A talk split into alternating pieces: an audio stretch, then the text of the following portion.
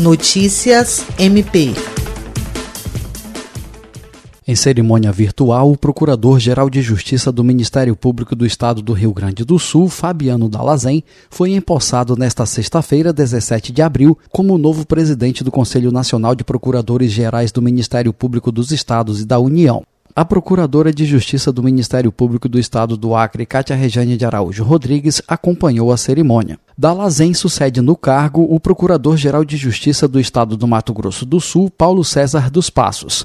A solenidade de posse foi realizada na sede institucional do Ministério Público do Rio Grande do Sul e contou com a manifestação ao vivo de Brasília do Procurador-Geral da República e presidente do Conselho Nacional do Ministério Público, Augusto Aras. Com informações do CNPG, Jean Oliveira, para a Agência de Notícias do Ministério Público do Estado do Acre.